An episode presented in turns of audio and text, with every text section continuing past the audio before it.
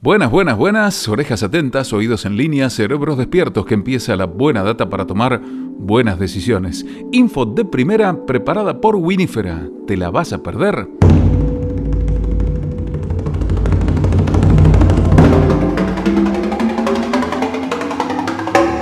Bienvenidos a Ivino, el primer podcast en español que resume las novedades más importantes del negocio vitivinícola mundial.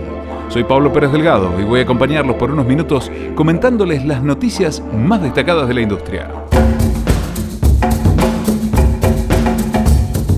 En la edición de hoy echaremos un vistazo al auge de las ventas de vino directas al consumidor. La opinión de los británicos acerca de las degustaciones públicas. Preparativos de ProVine en torno a higiene y seguridad. Iniciativas gubernamentales para ayudar a restaurantes y la opinión de un sommelier sobre el futuro del campo laboral. Largamos. Las ventas directas al consumidor del 2020 buscan nivelar la pérdida de ventas en las instalaciones. Según Wine Business, el gasto del consumidor estadounidense en vino local en junio fue de 3.400 millones de dólares y el gasto en vino para el periodo julio 2019-junio 2020 alcanzó los 70 mil millones de dólares. Es un 5% menos que en el mismo periodo en 2019. Como era de esperar, las ventas de vino on-premise disminuyeron en los últimos seis meses. En junio esas ventas fueron un 69% inferiores a las de junio de 2019. Wine Business prevé ventas limitadas de vinos on-premise para el resto de este año el mundo del off-premise se ve bastante diferente. Según Nielsen, a finales de junio de 2020, las ventas de vino en esta modalidad aumentaron casi un 18% durante el mismo periodo en 2019, a casi mil millones de dólares. Los consumidores están gastando estos días más en envíos directos al consumidor, cerca del 30% superior que en junio de 2019. Los envíos aumentaron un 40% a 550.355 cajas. Estás escuchando y vino.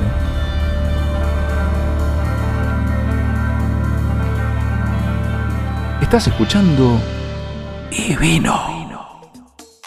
El 85% de los profesionales del vino del Reino Unido espera ansioso volver a las degustaciones de vino. Más del 85% de 660 profesionales encuestados dijo que asistirían a degustaciones eh, donde los organizadores brindan medidas de seguridad adecuadas. Los lugares al aire libre obtuvieron más del 78% de popularidad. Está claro por la investigación que los profesionales de la industria y los medios están a favor de continuar asistiendo a degustaciones. Les gusta estar en una degustación e interactuar, dijo Charlotte Hay, encargada de la encuesta.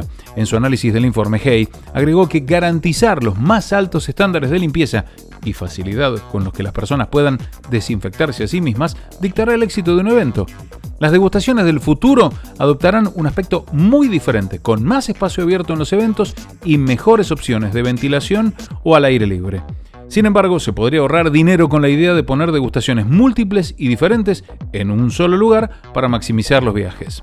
La provisión de alimentos también será un ahorro, ya que casi el 70% de los encuestados dijo que sentían que era innecesario. Estás escuchando y vino. Estás escuchando y vino. Y vino. Y vino.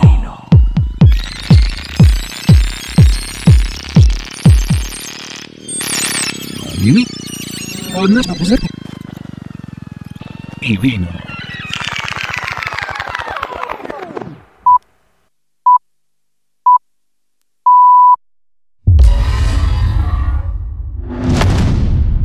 Provine planifica protocolos de higiene y seguridad. Messe Düsseldorf, que organiza la feria de bebidas Provine, ha elaborado un nuevo protocolo de higiene para garantizar que las personas estén seguras en todas las exposiciones futuras. El concepto de higiene y protección contra infecciones del Centro de Exposiciones de Düsseldorf permitirá la celebración de ferias comerciales como ProVine y garantizará la mayor protección posible para expositores, visitantes, socios y miembros del personal, según la compañía. Las medidas incluyen mantener una distancia mínima de un metro y medio, cuidar de la higiene de las manos, usar una máscara facial y seguir lo que se llama la etiqueta de estornudo del país.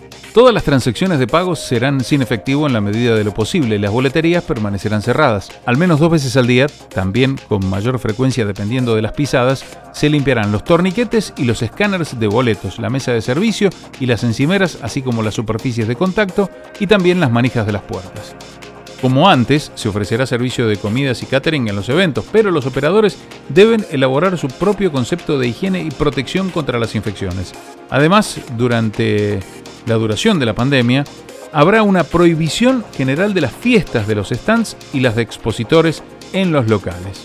Los guantes protectores serán obligatorios si no se pueden realizar trabajos con herramientas asignadas personalmente o si se requiere un intercambio inmediato de materiales y objetos.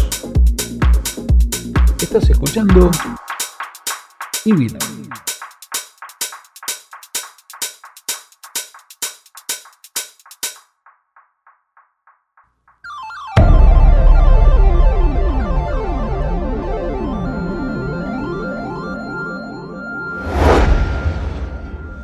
El canciller del Reino Unido ofrece descuentos a los comensales de restaurantes.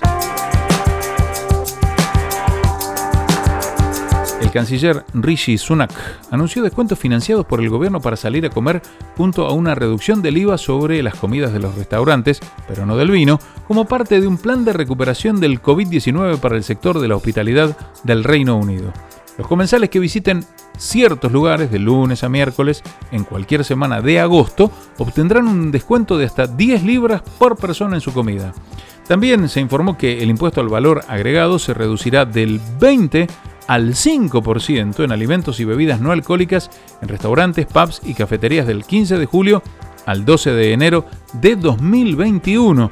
El anuncio, que también incluyó un nuevo esquema de retención de empleos, fue ampliamente aceptado por el comercio, aunque persisten las preocupaciones. Alrededor de un millón y medio de trabajadores de hospitalidad en el Reino Unido permanecen suspendidos. Esto es lo que estiman a pesar de que se permitió la reapertura de las instalaciones en Inglaterra a partir del 4 de julio. Los restaurantes y analistas aún evaluaban los criterios de elegibilidad del esquema de cupones el jueves por la mañana, pero hubo una sensación agridulce en algunas partes del comercio después de que el vino y otras bebidas alcohólicas no se incluyeron en el recorte del IVA que propone el canciller. Esperamos que su oferta de cupones para obtener dinero de alimentos y bebidas no alcohólicas en bares y restaurantes ayude a las partes del sector de la hospitalidad que pueden abrirse a recuperar algunos fondos que se necesitan desesperadamente. Sin embargo, dado que gran parte de los ingresos de estos establecimientos proviene de la venta de alcohol, es decepcionante para la industria hotelera que justamente estas bebidas no estén incluidas y por supuesto a sus proveedores nuevamente les queda poco para animar. Dijo también que el sector de vinos y licores del Reino Unido valía 50 mil millones de libras para la economía y pidió al canciller que descarte aumentar los impuestos sobre el alcohol en el presupuesto de otoño. La reducción del IVA no necesariamente puede conducir a comidas más baratas en los restaurantes, porque la decisión de transferir el costo será tomada por los lugares individuales. Sin embargo, puede ayudar a los lugares a retener al personal y permanecer abiertos en el caso de los negocios. Estás escuchando. Estás escuchando.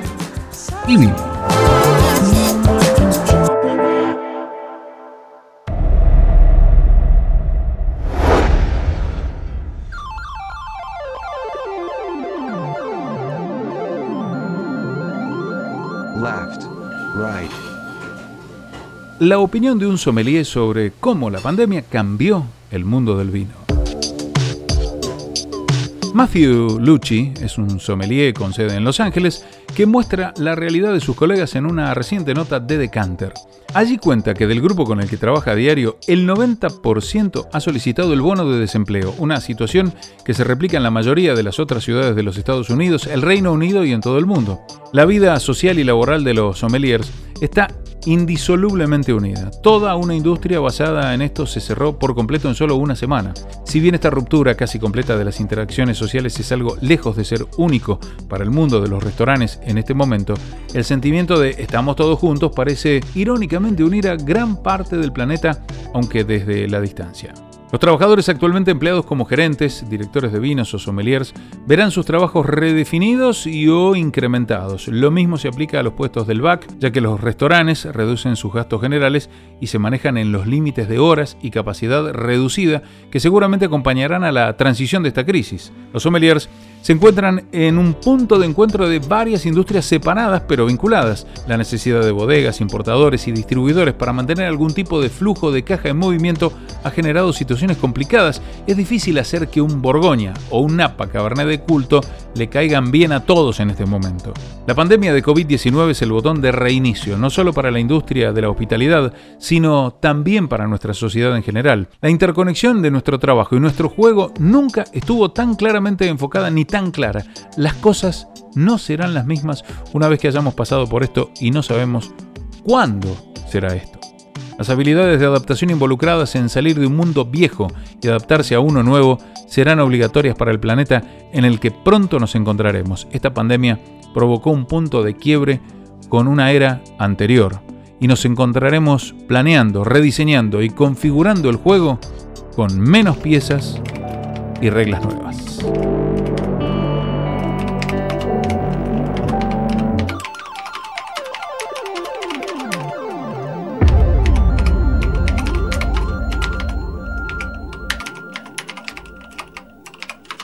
Recuerden que la información destacada se encuentra en ivino.blog con sus respectivas fuentes.